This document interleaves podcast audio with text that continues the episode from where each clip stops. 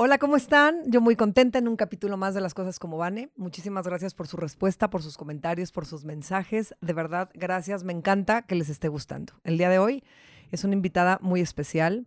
Este, ya lo irán viendo a través de la plática, de la charla.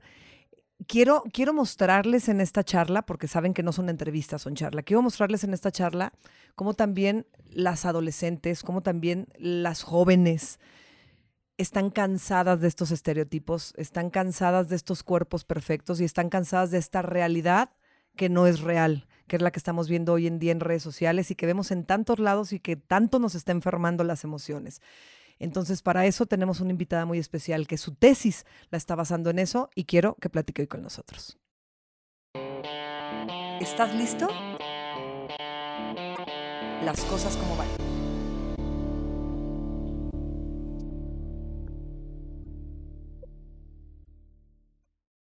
Pues bienvenida. Ella es Frida Herrera Cue. Bienvenida, Frida, a las cosas como van. Estoy muy contenta de estar aquí. Qué gusto tenerte. Este, pues no sé qué me quieras preguntar, Vané. más que preguntarte, fíjate que quiero este, hacer como una introducción rapidísima.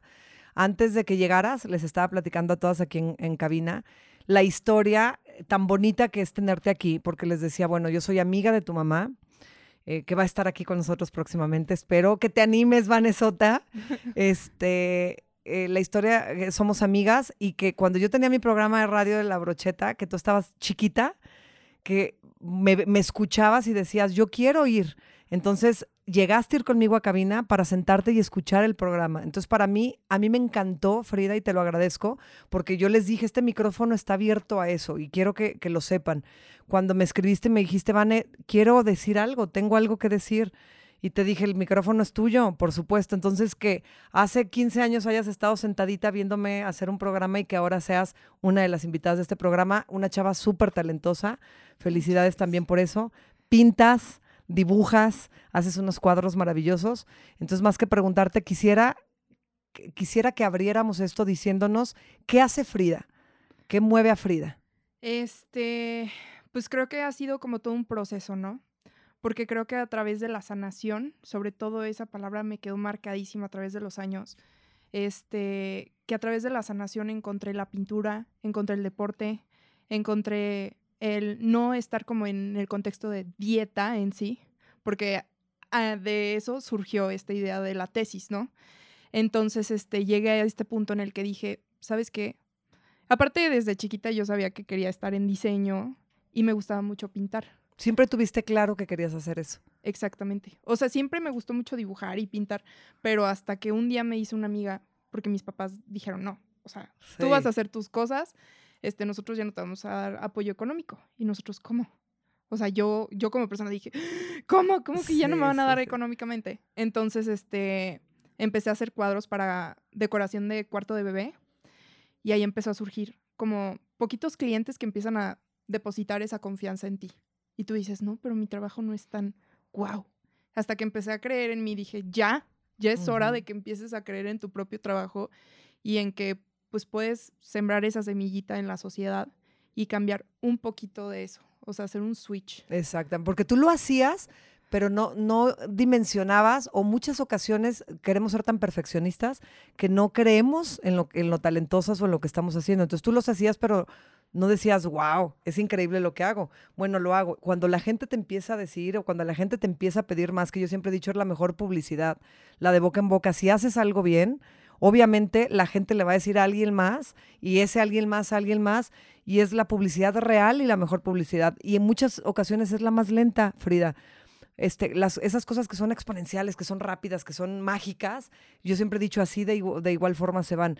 Y esas cosas que llevan granito por granito, de boca en boca, y que van creando, y que van haciendo conciencia, y que van haciendo un cambio, y que van generando, qué es lo que tú pretendes, no nada más dibujar por dibujar o pintar por pintar.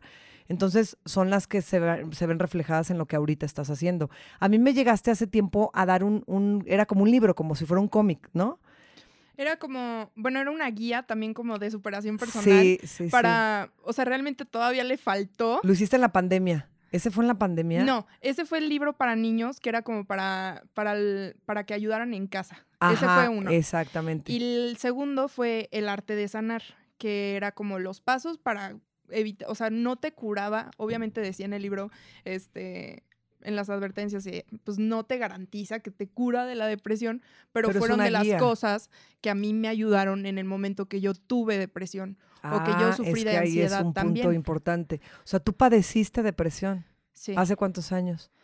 Pues es que es como una montaña rusa, Vane. O sea, realmente con lo de la déficit de atención y con este el- mi sistema hormonal, pues con el ovario poliquístico, pues no, no tienes como un rango así como estable totalmente. Y aparte, pues una vida que no tiene como pues altos y bajos, pues realmente no es vivir. ¿Estás Sí, de acuerdo? Sí, o sea, no todo es perfecto. Exactamente. Entonces es una de las cosas que también llega al punto de seleccionarlo de mi tesis.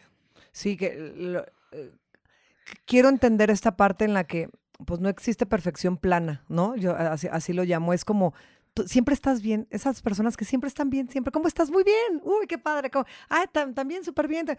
o que siempre están tristes y siempre están tristes.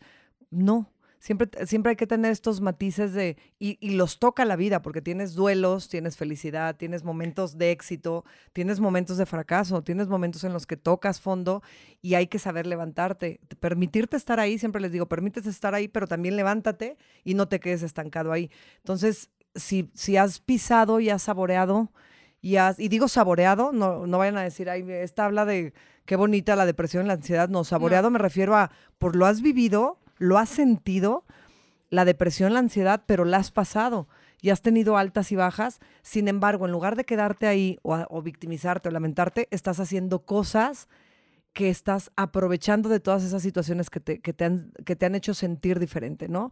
Como es ahora lo de tu tesis. Quiero, voy a leer el título y quiero que me digas por qué el estereotipo femenino y la belleza de cuerpos no perfectos. ¿Por qué quisiste hacer tu tesis sobre eso? Ese día yo me sentía súper frustrada. Y yo fui a la, a la nutrióloga, le digo, se llama Ale Ramírez, la conoces perfectamente. Llegué con Ale y le digo, es que me siento gorda. Y yo después dije, a ver, ¿cuántas mujeres no se sentirán como yo de no verificar realmente qué emoción va detrás de eso?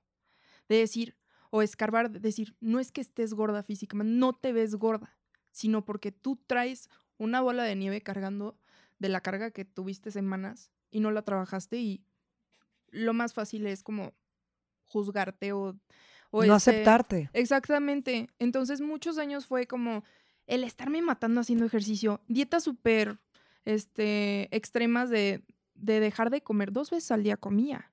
O sea, llegaron un- a un... Pero o a ver, Frida, ¿cuántos años tienes? 24, 24. ¿Y, y tu primera dieta a los cuántos años la tuviste? pero lo tuve muy chiquita. Porque yo siempre, o sea, tristemente me llegué a comparar con mis amigas. Y cada cuerpo es diferente. Hasta ahorita yo lo puedo identificar y decir, ya, hasta aquí llegué, este es mi cuerpo, lo tengo que querer porque si yo no lo quiero, ¿quién más lo va a querer? Y me lo dijo la nutrióloga, a ver Frida, tienes piernas hermosas, tienes cara muy bonita, tienes una familia que te quiere. Felicidades, nutrióloga. Porque sí, porque no encuentras eso fácil, Frida.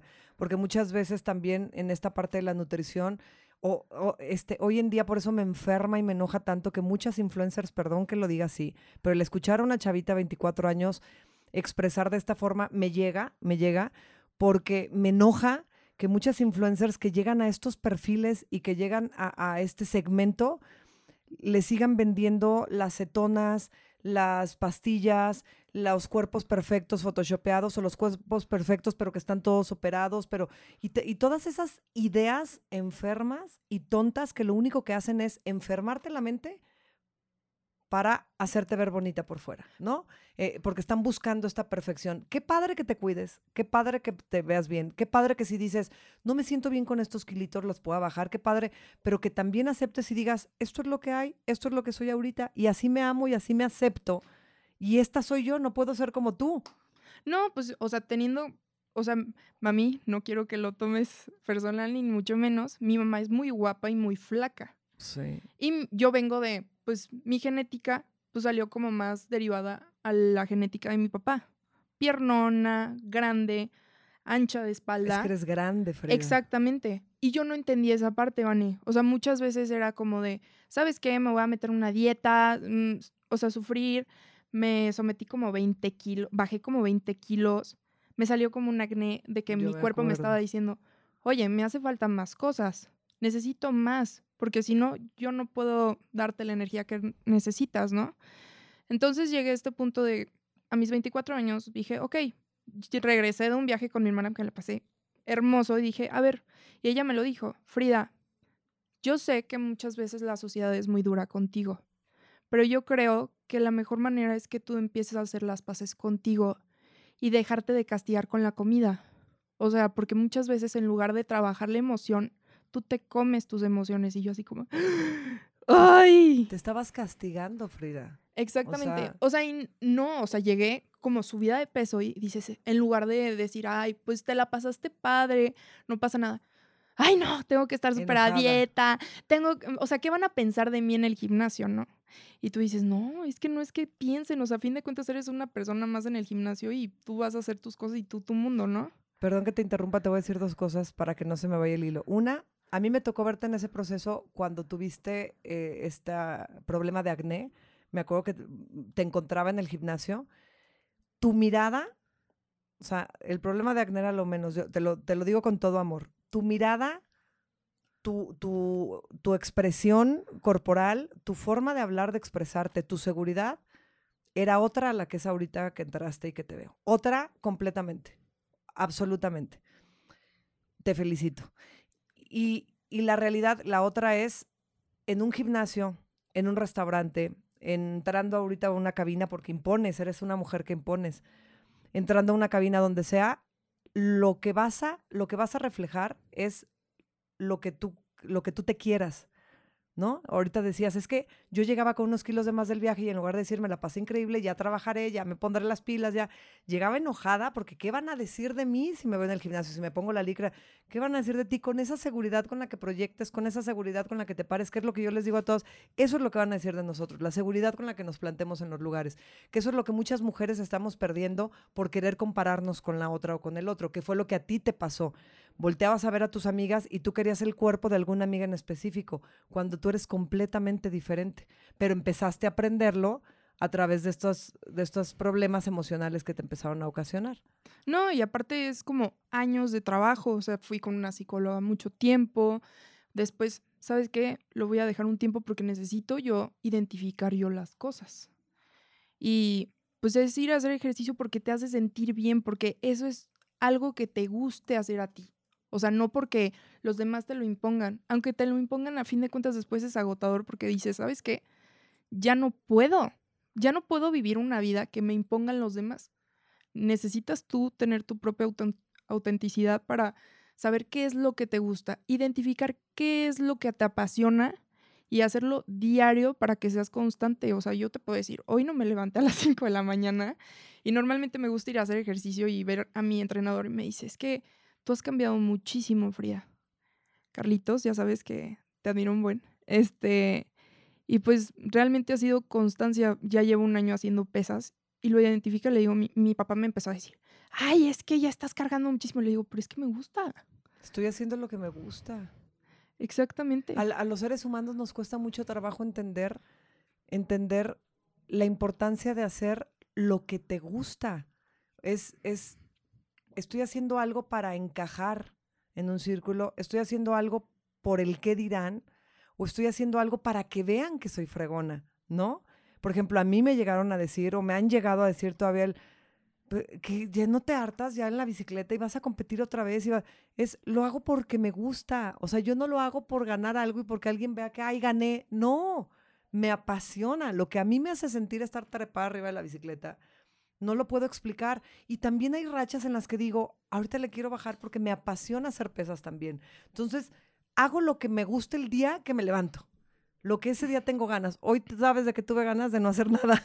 Hoy me levanté, me puse la ropa de ciclismo, me vestí, me llevé a mis hijas al colegio y cuando las entregué en el colegio dije, no tengo ganas. Y muchas ocasiones es esos días que no tienes ganas y esos días donde dices no puedo más es donde sale tu mejor versión. Sí, pero también hay que aprender a diferenciar el es por huevona, ya me pasé de pistola, ya llevo dos, tres días que digo no tengo ganas. No, sí, saca lo mejor. O es un día que tu cuerpo te está diciendo, hey, take it easy, hoy descansa. Hoy, ¿qué quieres hacer? ¿A quién quieres agradar? Hoy no tienes ganas de hacer nada, no hagas nada, no pasa absolutamente nada. Aprendiste eso, aprendes eso y se te nota. O sea, sí lo reflejas en la mirada, en la piel, en la seguridad, en, en, ver a los ojos, Frida. Te costaba trabajo ver a los ojos. Yo me acuerdo de ti, o sea, y siempre has tenido esa personalidad fuerte e imponente, porque siempre has sido una mujer fuerte e imponente. Entonces, la realidad es que llegar a este punto a tu edad no es fácil, porque habemos quienes a los cuarenta y tantos no podemos llegar a esos puntos de, de decir, acabo de decidir, esto es lo que quiero, esto es lo que voy a hacer. No me importa mi papá, mi mamá, mis hermanos, mis amigos. Quiero pintar, voy a pintar. Quiero actuar, voy a actuar. Quiero vender billetes de lotería, voy a vender billetes de lotería. No, y a veces es no, no analizar, es hacer las cosas, punto. Lo, así, es que esto es lo que te lo dicta. Y muchas veces, o sea, bueno, en mi caso yo soy la más grande. Cuando eres el más grande, o sea, siempre te, como que te cargan con más cosas, ¿no? Con más responsabilidades. Y muchas veces era como, es que tengo que hacerlo porque mi mamá me está diciendo. Y es que lo tengo que hacer porque su tanita lo está haciendo. Tú así como de, no, ahorita ya no se trata de fulanita, sutanita, ahorita se trata de que tú estés plena, esa es la palabra, plena en todo lo que entra en ti, ¿sabes? Oye, Frida, hay una pregunta. En tu generación, esto que me estás diciendo que tú, descubres en ti y que por eso basas tu tesis en, los en el estereotipo femenino, ¿esto lo observas en tu generación, en tus amigas, obviamente no digas nombres, no, pero en tu círculo, en tus amigas o en la gente con la que te relacionas, todo, lo observas que esta, esta parte de conciencia que está entrando en ti, esta parte de, de, aceptación que está entrando en ti, de, de, de realidad, está sucediendo el más o los ves dormidos? Sabes que no en todas. Una persona que sí se lo puedo reconocer y sabe que la amo es mi mejor amiga. Daniela, este, un día le dije, ¿sabes qué? Me quería poner esta blusa, pero tal persona me hizo sentir muy insegura. A ver, me agarra y me dice, si tú te la quieres poner, póntela. No necesariamente tienes que estar como el estereotipo que encaje de esa persona. Tú tienes que sentirte segura de ti misma. Aunque tengas el físico que tengas, no importa. O sea, nadie tiene derecho a a comentar sobre tu físico y mucho menos a opinar. O sea, tu cuerpo es tu cuerpo, punto. Y qué triste que esa persona, pues, se exprese de esa manera. Y ella es tu mejor amiga. Sí. Están en la misma sintonía. Es de mis mejores amigas. Pero ella siempre ha sido como de, pues, de la creencia de que, pues, no importa cómo te veas, realmente es como tú pienses, como eres y es lo que vas a reflejar. Claro, completamente de acuerdo. Es que te lo pregunto porque es preocupante. Es preocupante lo que, lo que yo observo. Yo tengo dos hijas, tú las conoces. Son chiquitas, tienen nueve y siete años. Para mí escuchar esto, platicar este, con, con chavas de tu edad es importante porque lo que observo es, es alarmante. O sea, les decía antes de que llegaras eh, y antes de entrar aquí al, al aire, al aire como si estuviéramos en vivo, Les decía, este podcast se trata de eso mucho. Eh, abrir este micrófono es, eh, ojalá creemos mucha conciencia y seamos reales y, expresemos las cosas desde, desde, la, desde la parte humana y la parte real porque la estamos perdiendo por completo y a quienes nos estamos llevando entre las patas son a nuestros hijos, mi generación y generaciones un poquito más chicas que yo, a todos estos niños, a todos estos chavos, a todos estos adolescentes, porque les está tocando vivir cosas intensas y fuertes. A nosotros no nos tocó todo esto con lo que estamos hoy en día lidiando. Nosotros no. Ustedes, para ustedes es ya normal. Y sin embargo, ¿qué es normal? Ver para ustedes todas las imágenes y todo lo que ven creyendo que, que es real cuando sabemos que el 98.9999% no lo es, porque eso es, eso es triste. Aún aquellas personas que dicen mostrarse reales, no lo hacen. Es, eh, o sea, eso es lamentable y es preocupante. Yo con mis hijas hablo sinceramente y abiertamente de estos temas. Por eso no tienen teléfono, no tienen iPad. Hubo quien me criticó y me dijo, creo que ya, pues Victoria va, o sea, tiene nueve años, ya tiene que tener un iPad, ya tiene que, también las, las estás limitando. No, no las estoy limitando porque no se los prohíbo. Porque si están conmigo, vemos el teléfono, porque ven a un youtuber en YouTube, porque ven, pero no les doy esa libertad de poder entrar, conectar y buscar y todo, porque entonces se van a perder una fantasía inexistente. Así lo veo yo. Y te lo pregunto tú, que estás en esa generación como sandwichita, en la que los veo, perdón por la palabra que voy a utilizar, y perdón los padres de familia de todas estas generaciones, dormidos. Dormidos, Frida. O sea, los veo dormidos pensando en tener cuadritos en el abdomen, en tener cuerpos perfectos, el mostrar nalgas y el mostrar eh, todas estas cosas este, para ganarse likes, para ganarse este, aceptación, porque entonces en base a eso siento que soy aceptado y si no, me deprimo. Y entonces entran los trastornos y los problemas emocionales. Pues entonces, ¿tú lo ves y lo vives mm, sinceramente en tu generación? o sea, yo creo que es como un problema de un linaje de tiempo.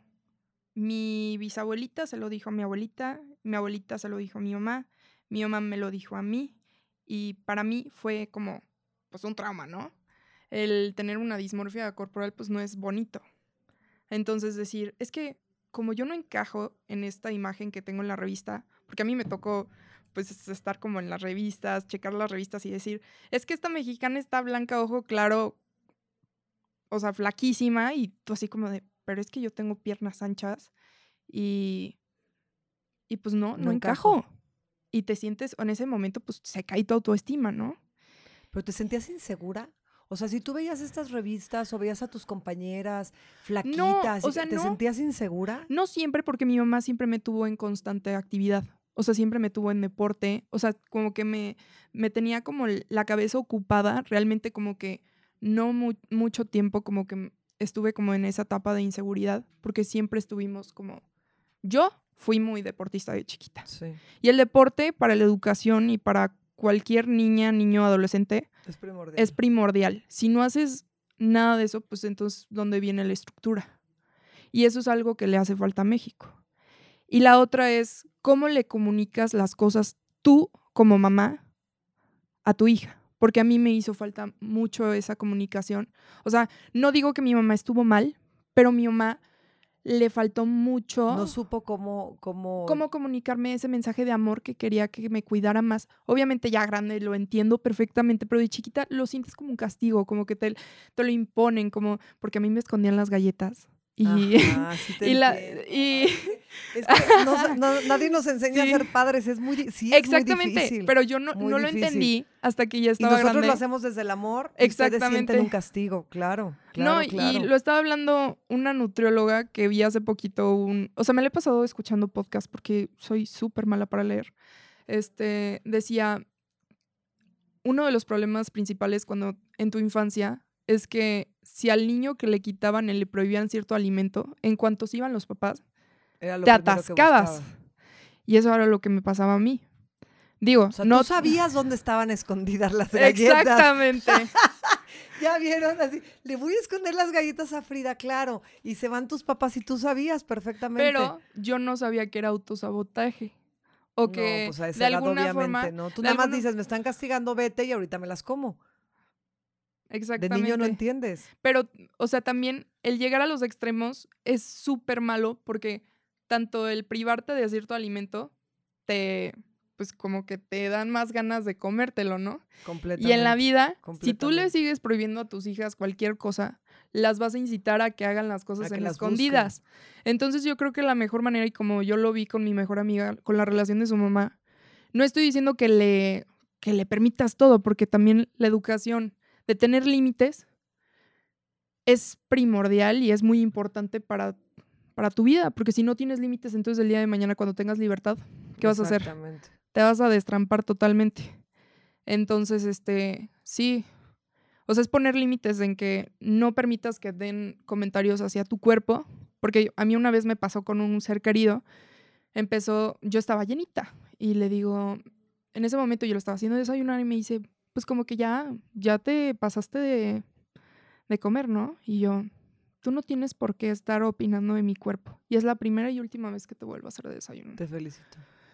Pero yo con lágrimas, o sea, que de verdad me afectó. Pero te felicito por ponerle, a eso se le llama límites y no sabemos ponerlos. Exactamente, y muchas veces creemos que porque la sociedad ya opinó sobre muchos cuerpos, tenemos el derecho de hablar mal o criticar porque no sabes qué está viviendo la otra persona. No sabes qué, qué historial tiene esa persona.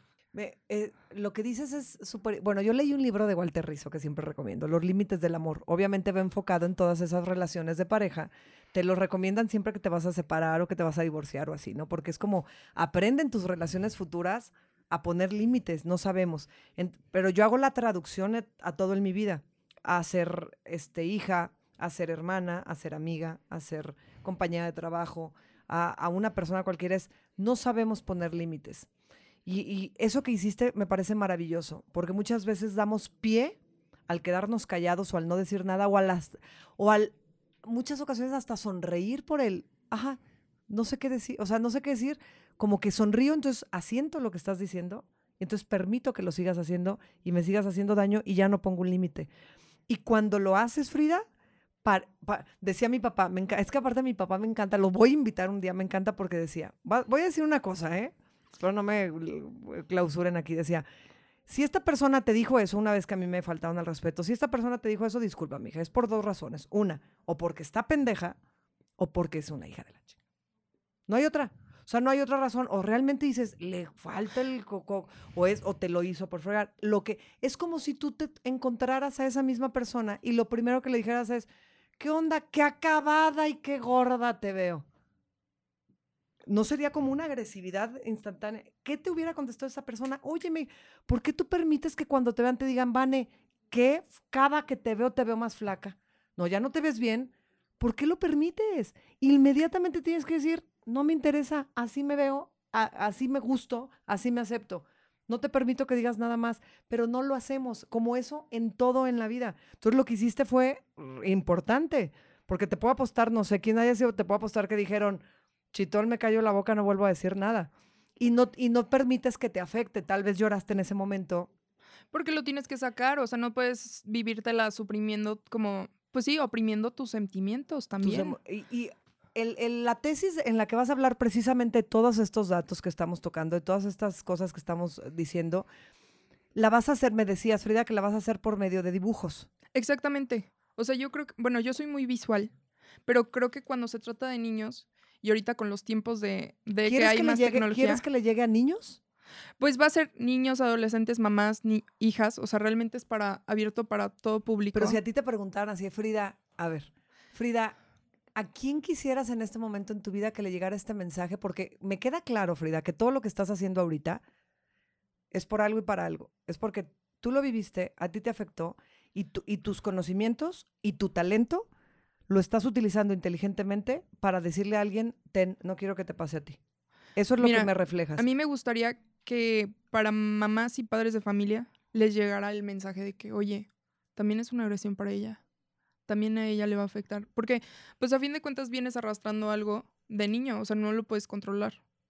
Obviamente ya grande, pues sí lo puedes sanar, lo puedes soltar, pero cuesta mucho trabajo, es un proceso. Entonces, este, decirle, ¿sabes qué? llegas a la, o sea, la consulta con el nutriólogo o con la psicóloga, tú le estás afectando de alguna forma. Pero tienes que hacerle saber a tu hija de la mejor manera. Que digo, nadie nacemos para saber transmitir bien un mensaje, pero creo que hay modos y formas para poder decir las cosas a su debido tiempo y pues estando como de, si estoy en este mood, ok, hoy no se lo digo, pero mañana que voy a estar de buenas o que voy a estar tranquila, se lo voy a decir en, el mejor momento. Porque obviamente. de decir algo bien importante. Obviamente no le voy a decir a mi papá, este, oye, quiero salir a, tal lado cuando esté enojado. ¿Estás de acuerdo? no, y a tu papá. No, pues yo tampoco le diría es que es O a mi mamá. Sí. Entonces es como saber realmente o sea, obviamente tampoco hay tiempos perfectos para decir las cosas. Es como mi papá, que con verlos decías, yo acá mi papá decía, no, ni, no, yo no le pregunto nada.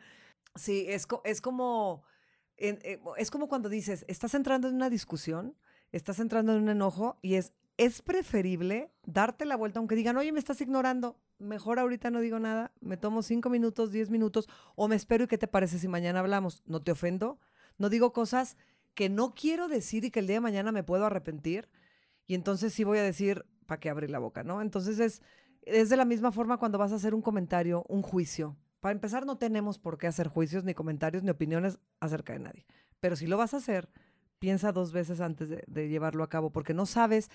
Un mínimo comentario, Frida. A ver, ¿hubo algún comentario aparte ese que me dijiste cuando estabas haciendo el desayuno, de chiquita o algo, que tú sepas que marcó un después que dijiste, me dolió, me provocó inseguridad, me provocó este dolor y me costó mucho trabajo y es algo que he trabajado?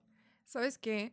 Mi mamá me ayudó muchísimo en ese proceso, porque ni yo, o sea, imagínate en este punto de niña, que yo aborrecía mi nombre. Yo aborrecía Frida. Entonces mi mamá me compra la autobiografía de Frida y me dice, para que veas que tu nombre tuvo una trascendencia gigante, o sea, esta fue una pintora, este fue famosa, tuvo esta vida difícil y a pesar de sus dificultades, pues es muy famosa. Entonces me, puse, me ponía a leerlo en tercero de primaria con ella todos los días en la noche.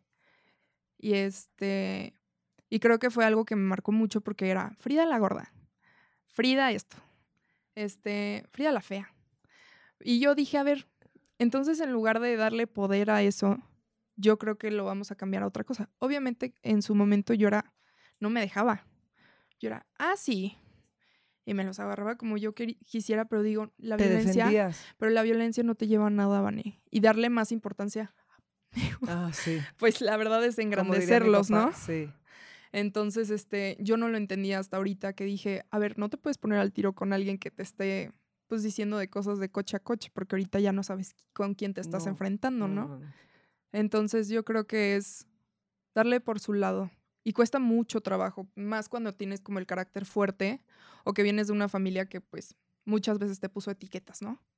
O no sé, una sociedad muy difícil y que pues no es, o sea, no es transparente. Muchas veces querer aparentar todo el tiempo y pues el condicionar siempre tu felicidad. Voy a ser feliz hasta que me opere. Voy a ser feliz hasta que tenga un busto nuevo.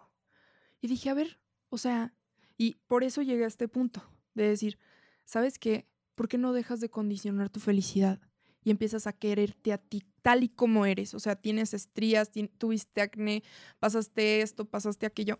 Ya. Llegamos a este punto en el que si voy a, o sea, no me quiero poner en una dieta estricta, voy a comer de todo porque yo sé que es la manera que más me ha funcionado. Porque así te sientes en paz y plena. Exactamente. Es lo que a ti te funcione más. Y es lo que yo les digo a mis amigas porque me decían, es que Frida, tienes unas piernotas, no sé qué. Y yo, pues es que a mí me gusta, yo gozo y en ese momento que estoy haciendo ejercicio hasta pierdo el tiempo. Y mi mamá, es que ayer eres un hámster, tardas dos horas haciendo ejercicio. y las palabras y yo, ya sé. Y le digo, no, pues es que mamá, lo disfruto tanto que me pierdo. O sea, estoy, estoy con mi música en mi mundo. Y hasta le decía a mi entrenador, es que nadie se me acerca cuando estoy entrenando, ¿verdad? Te has de ver enojada. No, pues, es, o sea, me dice, es que estás tan centrada en tus cosas que estás ocupada, que la, la gente ve que estás ocupada y pues obviamente no van a llegar y Es que yo cuando estoy entrenando y estoy así, te entiendo perfecto, por eso sonrío, me veo como hasta enojada, o sea, estoy en mi rollo. Y sí, no se acerquen, es mi momento, es mi espacio, ya después de entrenar, ya platicamos, ya me saludan, ya pasará otra cosa. Oye, Frida, a ver, platícame.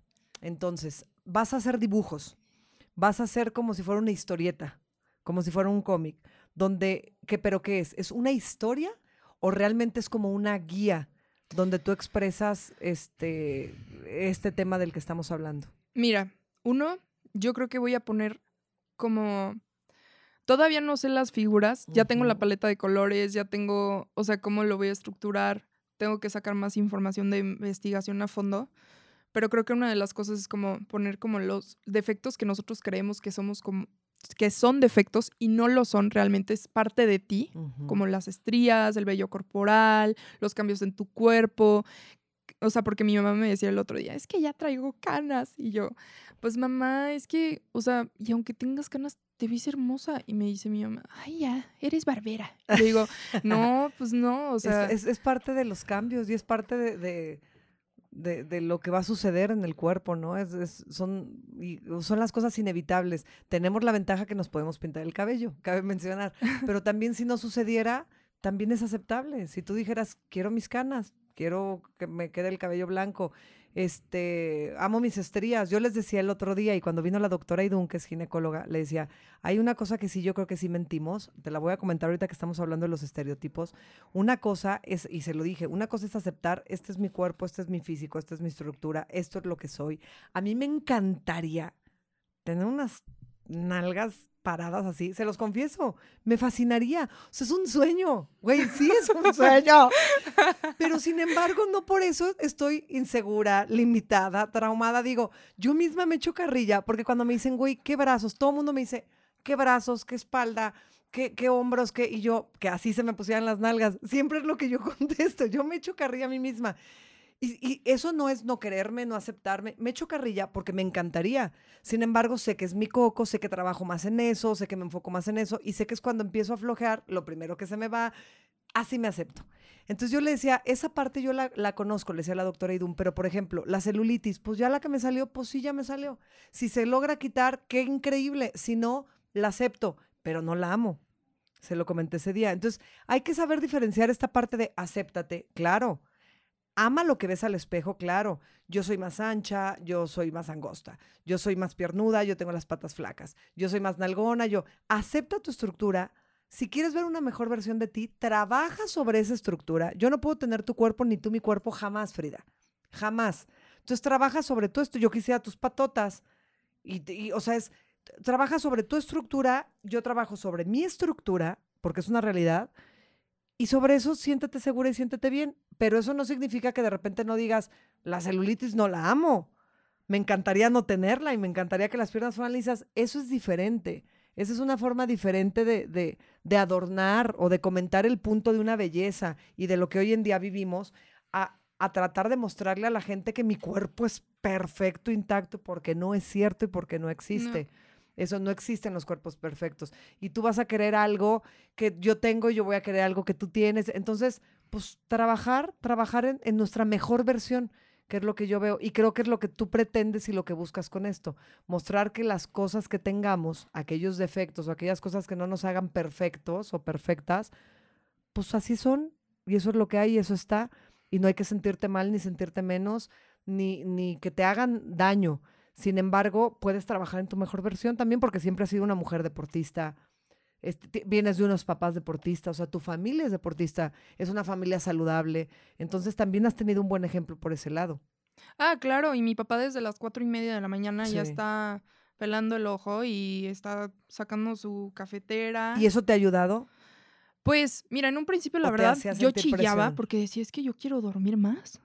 Y todas mis amigas se desvelaban muchísimo haciendo tareas y llegaban tranquilas al, al, a la universidad y yo decía, es que yo quiero llegar así de tranquila. y me castigaban los fines de semana porque no me levantaba temprano, ¿no? Y yo les, o sea, hasta cierto punto dije, no, pues es que te rinde más el día. Claro. Pero ya cuando dejaron de, de exigirme, o sea, yo les dije, sabes que ya no me exijas, o sea, ya yo lo voy a hacer solo en su momento y yo me voy a dar cuenta de las cosas nada más que no me gusta que me estén presionando siempre. Es que si no, no lo haces, ¿no? Y pues sí me ayudó porque pues teniendo como ejemplo que mi papá fue muy gordo y ahorita pues la verdad pues está muy bien para todo lo que ha vivido. Fútbol americano, estuvo en Estados Unidos muchísimos años, este, terminó no sé cuántos Ironman. Ahorita me, me estaría gritando porque ¿cómo no de cuántos? Pero pero él sabe que ha sido... Exactamente. Él sabe que es un signo de admiración para mí y mi mamá también, porque mi mamá maratonista, eh, fueron maestros de spinning los dos. Los dos son este muy deportistas. Y mi mamá, pues ha tenido como un cambio físico y emocional muy cañón. Y yo tu mamá está en su mejor momento. ¿Sabes qué, Vane? O sea, cuando estás mejor emocionalmente y cuando empiezas a aceptar más tu cuerpo, es cuando tu cuerpo empieza a asimilar los cambios totalmente. O sea, yo cuando empecé a decir, ¿sabes qué? Ok, no tengo el busto perfecto, no tengo las, o sea, como el bubulubu perfecto, ¿no? Sí, el Y dije, ¿sabes qué? Ya, o sea, si tú te empiezas a aceptar, pues todo alrededor se va a empezar a acomodar como DVD. Completamente. Yo hay una frase que amo, amo y es como mi mantra y de hecho cuando estoy en la bici en competencia y eso siempre la traigo y es cuerpo sano en mente sana, mente sana en cuerpo sano, cuerpo sano. O Está bien eh, el interior, se refleja en el exterior. Estás bien en el exterior por, por el interior, te gusta y te sientes mejor interiormente. O sea, es, es como todo es un rebote. Frida, no tenemos mucho tiempo y me encantaría callarme y me encantaría que tú le dijeras a la gente que te ve a la gente que nos escucha, ¿por qué? ¿Por qué vas a hacer esta tesis? Ya nos dijiste que quieres, te gustaría llegarle a los padres de familia, madres y padres de familia. Este, y tú, como chava de 24 años, que ya todo lo que escuchamos ahorita en este poquito tiempo que tuvimos, me encantaría que fuera mucho más tiempo, de por qué, por este, lo que te, las emociones que te han tocado a ti y lo que te ha sucedido a ti en estos, en esta sociedad que señala, que juzga, en estas personas con poco criterio que no saben cómo hacer un comentario o una expresión o que se atreven a hacerlo. Y en este, en este afán por querer tener un cuerpo o, o querer verte de la forma en la que hoy en día dices, no, esa no era yo, esta soy yo, y que estás en tu mejor momento, que es cuando mejor te ves. ¿Qué pretendes y qué te gustaría? ¿Qué pretendo? Pues que los, o sea, que las niñas y las adolescentes de hoy en día aceptan a quererse y aceptarse, que no importe pues realmente lo que te digan los demás, porque pues a fin de cuentas son es una sociedad pesada. Te va a tocar vivir bullying o probablemente no. Si tu autoestima está en su mejor momento, que digo, todos tenemos nuestros altos y bajos, pero que esta guía o esta, este libro pueda cambiarles pues la perspectiva de cómo hacer las cosas. O si la mamá se lo vivía atrás de la niña y ese peso que traía la niña porque la mamá no la dejaba y no la dejaba avanzar, eso cambie. Entonces sí son como, pues es una cadenita. Todo trasciende desde el cómo educas en tu casa y cómo te educaron.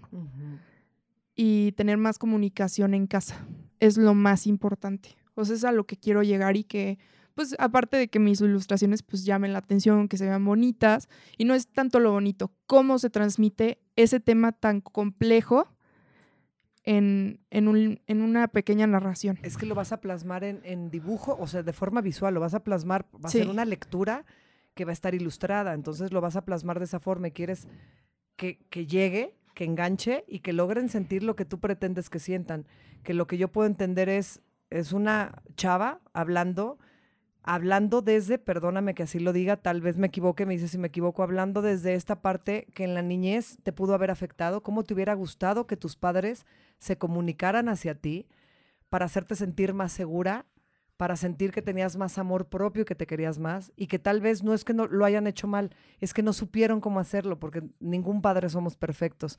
Y a ti te ocasionó de cierta forma esas cositas que hoy quieres plasmar y decir, papá, mamá, hay formas de comunicarse con los hijos, de hacerlos sentir más seguros, de hacerlos sentir queridos. Mujeres, hombres, mujeres, quiéranse como son.